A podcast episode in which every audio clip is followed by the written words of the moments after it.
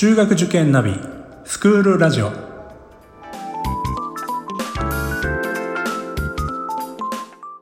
スクールナビゲーターののびるです。この番組は中学受験を目指すご家庭に学校の先生からの生の声や受験に役立つ情報をお届けするラジオです。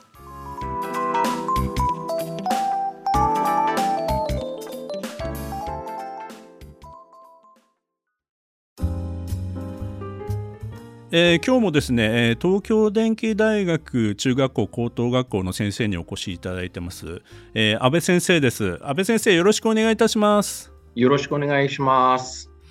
えー、安倍先生簡単に自己紹介をお願いいたします。はい、えー、教務部長で、えー、入試広報を担当しております安倍博之と申します、えー、教科はですね英語を教えてます。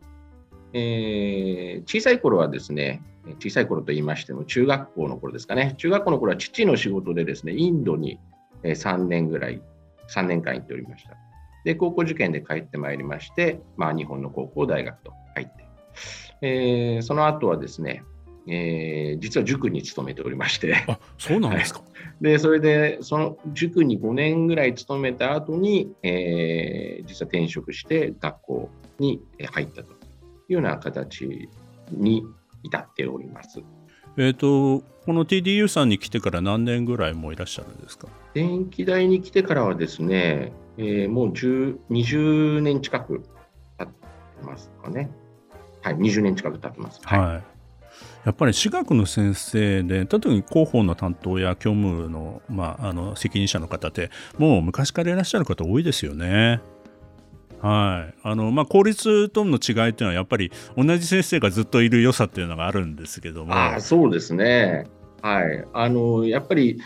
まあ、あの最近はもうコロナでなかなか外部の方が入るチャンスっていうか、えー、がなくて制限されているようなところもあるんですけれども。あのコロナになる前は必ず1日誰か卒業生が1人は来てるっていうなるほど、はい、感じの学校でしたね。先生いるんだみたいな感じで来てくれて。そうですね。はい。やっぱり教員の顔も変わらないのであの仕事に就いてからも例えばなんか仕事上でこんなことで悩んでるんだけどとか、えーまあ、場合によってはあの結婚するんで来てくださいとか そういう、はい、結婚することになりましたとかっていう。嬉しいですよね教員としてもね。はい、はい、そうですね。はい。えー、ではですね今日はですねあのー保護者の方があの聞きたいような質問を私が代わってさせていただこうかなというふうに思っておりますので、よろしくお願いいたします。はい、よろしくお願いします。まずあの東京電気大学中学校高等学校っていうお名前なんですけども、そうするとイメージとしては電気大学ということで、まあ、どういう例えば工学系なのかな、そういうのが専門なのかなみたいなことをこうイメージされる方もいらっしゃるんですけども、実際のところどうなんでしょう？えーとですね、簡単に申し上げてしまうと、えー、理数系が多い普通科の学校です。はい、で専門的なことをですね学んでもらうっていうのは、大学から学んでもらえればいいと。えー、逆に言うと、まあ、その高校まではきちっとした基礎学力をつけてもらいたいと。特に理系に進む子っていうのは基礎学力がとても大事になってきますので、大学行ってから。え、ですので、そこをきちっと学んでもらうということが、えー、一番かなというところですね。はい、はい、あの実はこの、えー、理系の学校といえどやっぱり文系に進む方もいらっしゃるっていうことなんですよね。そうですね、はい、あの中高一貫生だと理系対文系が6対4ぐらい、えー、ただ女の子の場合だと 1, 1対1です。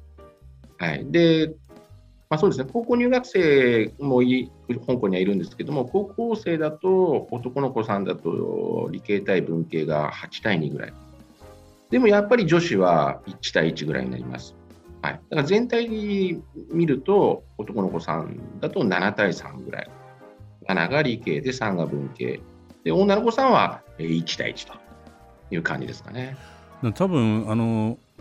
名前からして、まあ、理系なんだなと思っちゃうとやっぱり文系を学びに行くっていうイメージが多分知らない方は全然あの あそうなんだっていうようなことになるんじゃないかなと思ってまして、あ、そういう意味ではあのまあ算数も好きなんだけども文系に進むみたいなそういう方もあのが多いという感じですかね、そうですね、あの文系に進むといっても、例えばまあ経済とか経営とか、えー、行く場合だったりとかは、えーまあ、数学を使うケース、まあ、大学に入ってからですね、数学使うケースも、えー、多分にありますし、はい。えー、理系の子たちが自分の専門分野の理系だけを知っていればいいっていう世界ではなくなってきているそうですね。ですね。だから文系のことも知ってなきゃいけないですし逆に文系の子たちは文系のだけでいいかというとやはりそんなことがなくて理系の分野についてもですねやはりあの広い知識を持っておかないとえー、いけない時代になってきているのは間違いないと思いますね。はいはい、文系の学部でもあの数学を必修にするような大学も出てきましたからね。そうですね。はい。それからあとはあのまあ学部に限って言えばその文系と理系どちらにも分けられないような学部も今多いですからね。あそうですね。その通りですね。はい。学部学科の名前だけ見たらどどんなことやるのかわからないっていうようなね学部学科もありますね。まあ、あの海外ではあの心理学心理学みたいなところは、まあ、理系に分類されるところもあるみたいですし、まあ、そういう意味では日本の文系理系っていう枠にあまりこだわらないっていうことって大事なんじゃないかなというふうにもああおっしゃる通りだと思います。はい、はい、であのその実はですね東京電機大学さん共学だっていうことをご存知ない保護者の方結構いらっしゃるんじゃないかなと思うんですけど。はい、イメージ的にですよ、はいはいはい。はい、あの共学になったの結構早かったんですよね。そうですね。1999年っていうふうにちょっと伺ってますね。はい、はい、はいだからもう20年ぐらい、そうですね、はい、ぐらい経ちますね。はい、で、あの東京電機大学さん TDU さんに来るようなあの女子女の子ってどういうタイプのお子さんが多いんですか？まああのいろいろなんですけれども、えー、例えば体育祭実行委員長とか文化祭実行委員長とか、えー、生徒会委員長あ生徒会長ですね、えー、が女の子の年っていうのは結構あったりする年もありますし、はいえーまあ、そういった表に立つ子もいると思えば、えー、静かに、あの教室の中で本を読んでいるような子だったがいたりとか、えー、絵が好きで絵をずっと描いてるような子がいたりとか、えー、本当に様々ではありますかね。はい、最近の傾向でこう死亡者の傾向あの特にあの女の子女子の場合ですけど何かそういう傾向ってございますか？えっ、とですねあの本校に対してということかどうかは分からないんですけれども、えー、毎年ですね死亡理由を聞いてるんですね。でしばらくの間その驚愕だから死亡したっていう理由はそんなになかったんです実は。はい、ところがですねここ2年ぐらいあその驚愕だからっていうところがポーンと伸びて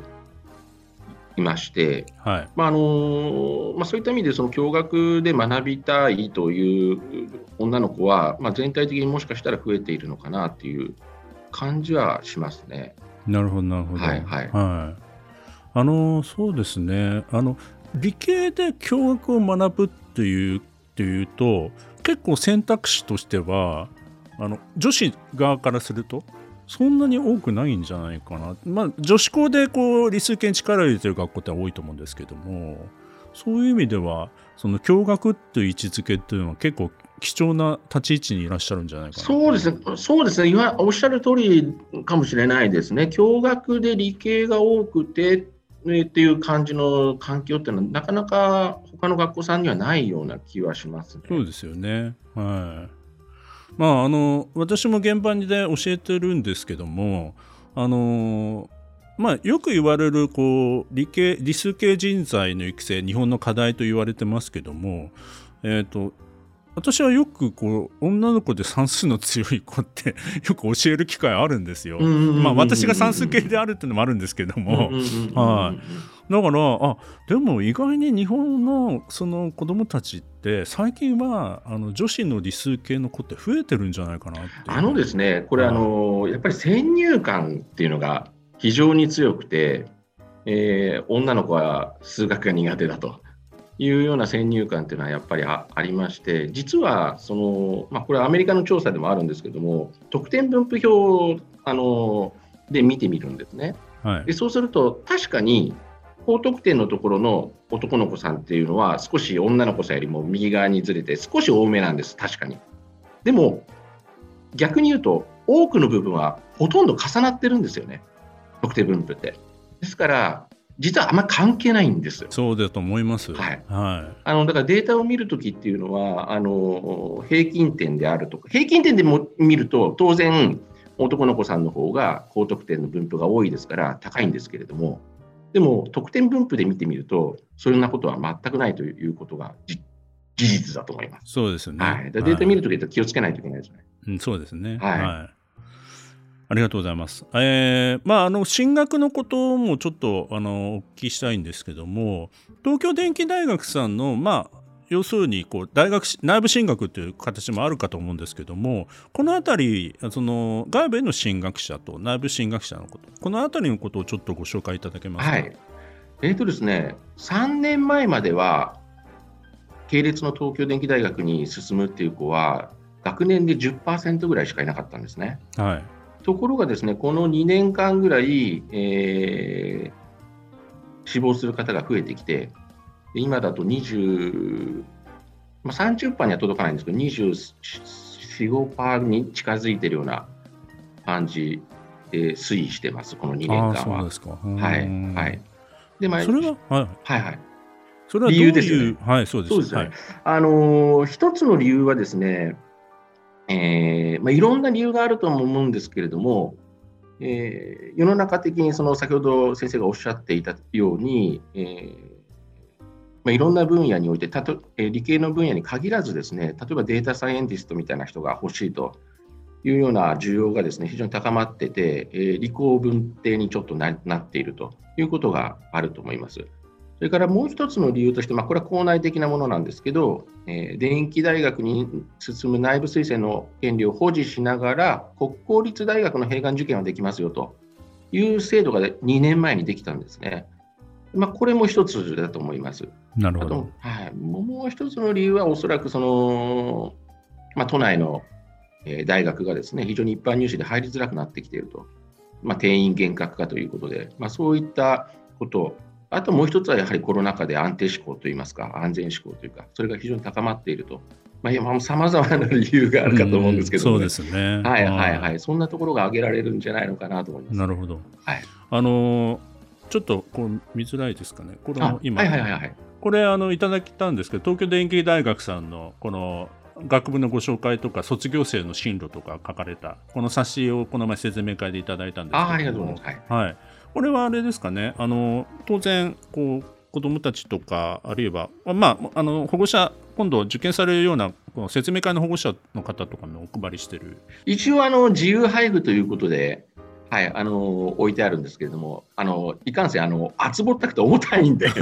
皆さん、あまり持って帰らない。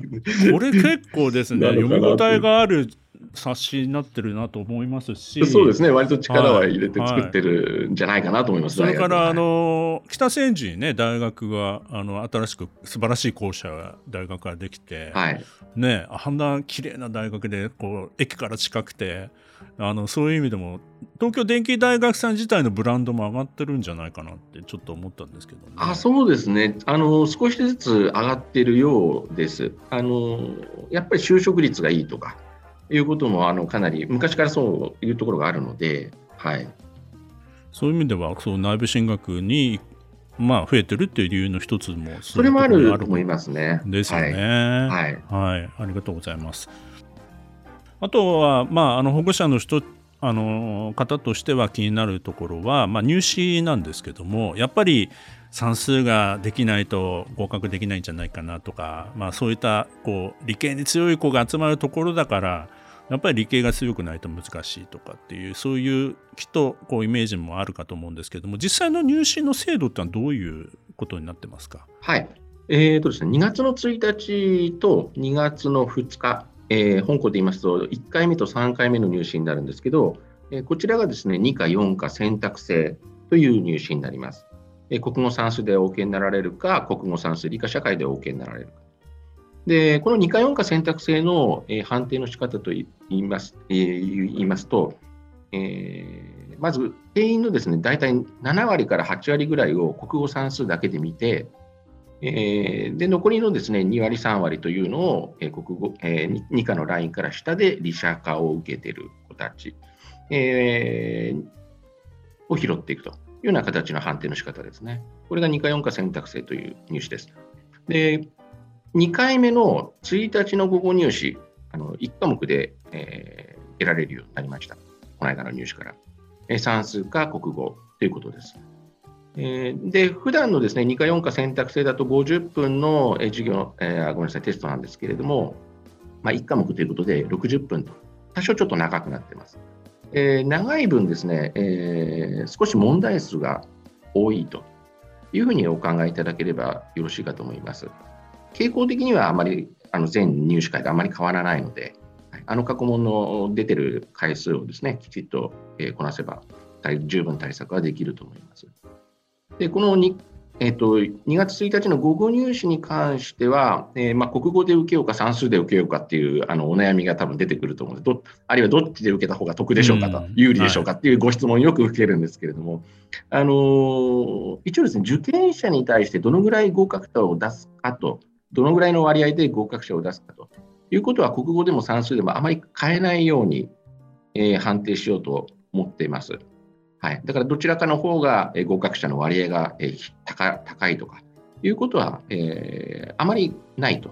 そういうことふうに考えないでいただければなと思います。どちらで受けても、え受験者に対して大体合格者がこのぐらいにしたいよねというような出し方を、合格者の出し方をすると思います。で、この間の入試はですね、たま,、まあ、たまたまうまくいったんですけれども、国語の平均点も算数の平均点もほぼ同じで、えー、合格最低点もほぼ同じといういう感じで、もうピタッとなんかもうこちらの思惑通りになって いやこんなにうまくいくことあるのかなっていうぐらい、はい、なったんですけど、まあ、今年が本当にまた同じようにですね、えー、うまくいくかどうかわからないんですけども一応判定の仕方はそういう、えー、つもりでおります。であともう一つご質問を受けるのはですね、えー、っとこれは2月の4日の午後入試なんですけど、こちらで得意2科目という変わった入試をしてます。これはあの得意科目を選んでいただいて、どの組み合わせでも構わないんですね。でこれで OK になっていただくということです。えー、もちろん国語算数の組み合わせがまあオーソドックスで一番、えー、割と数も多いんですけども、まあ、算数、理科はやっぱり大きい。えー、で意外と多いのは、そこに並んで一、えー、意外と多いのが算数、社会とか、えー、あとは、そうですね、数は少ないんですけども、国語、理科とか、えー、あるいは理科と社会だけとかいう組み合わせもあります。で、あのご質問があるのはですね、どういう質問かと言いますと、あ、国語社会っていうパターンもあるわけですね。はい、完全に文系のパターンですね。はい、はい、ですので、これでご質問がよくあるのは、国語と社会の組み合わせで入る、あるいは2回目の入試の時に国語だけで入ると言ったときに、あの本校理数系の学校なのについていけるでしょうかっていうご質問を受けるんですけども、うん、実はですね、はい、これの入学された後のですね皆さんの成績の追跡調査って実はしておりまして、あの国語社会で入られた方、あるいは国語で入られた方、えー、あの他の組み合わせで入られた方と割合的には変わらないんです。どういうことかと言いますと、3分の1は最上位にいるんです。で、3分の1は真ん中ぐらいです。で、3分の1は、え下の方にいます。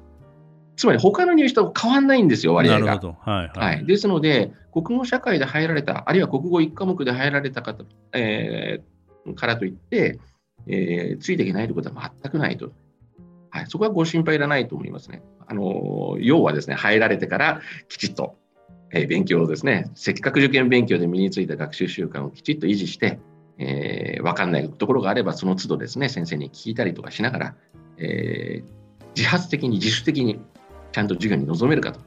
まあ、ここにかかってくるんじゃないかと思いますね。まあ、自分の、まあ、今受けたい科目で受けるのが一番ということですね。そうですね。はい。一番得意だ、うん、自信持ってできると。で、中学、高校入ったら自分の好きな、こうね、あの、科目をますます極めながら、将来を考えていくという、はいはい、あ、もうおっしゃる通りです。はい。まああの学校の中身ってのはすごく楽しそうなねあのまあいろいろなこう実験であったりとかそういうことが好きな子にはもううってつけの学校なんだと思うのでこれからまああの5年生とか4年生とか、まあ、あの来年再来年以降ですかね受験する方にとってはぜひね学校に来ていただいてねご覧いただくのが一番いいかなというふうに思いますね。はい。はい、ぜひ、あの、一度足を運んでいただければなと思います。初めての方はですね、1月に入りまして、また22日に、えー、説明会ございますので、えー、まあ、ちょっとでも興味が、えー、起こればですね、えー、ぜひ来ていただければなと思います。わかりました。あの詳しい内容については番組の概要欄に掲載させていただきますので、そちらからご覧いただければというふうに思います。最後に先生、あの受験生、または今後受験を考えられている方に向けて、あの保護者の方に向けてですね、メッセージをいただけたらと思います。はい。あのー、ぜひですね、えー、あの理系とですね、文系の垣根を越えたといいますか、文系理系融合したえー、ものの見方とか考え方っていうものをですね、えー、学ばせたいなという方はですね、ぜひちょっと、あの、ご来校いただければなと思います。それから受験生の皆さんはですね、あの、コロナ禍でいろいろ制約がある中で大変なことも多いと思うんですけど、この制約がある中で自分で工夫してやるっていうことが、それ、そのこと自体がですね、おそらく大きな学びになると思いますので、えー受験は必ず皆さんの糧になりますので、自信持って最後まで頑張っていただければなと思います。はい、ありがとうございます。えー、本日はですね東京電気大学中学校高等学校の安倍先生にお越しいただきました安倍先生どうもありがとうございましたありがとうございました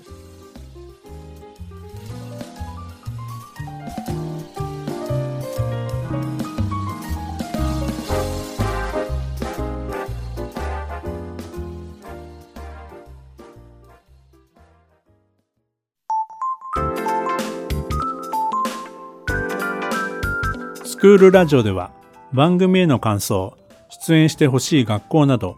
皆様からのお便りをお待ちしております。また受験に関する質問や相談にもお答えしていきますので概要欄の Google ホームからお気軽にお寄せください。Apple、Amazon、Google、Spotify などの無料のポッドキャストアプリで購読やフォローなどのボタンを押していただくと更新情報が届きますので便利です。それでは次回もスクールラジオでお会いしましょう。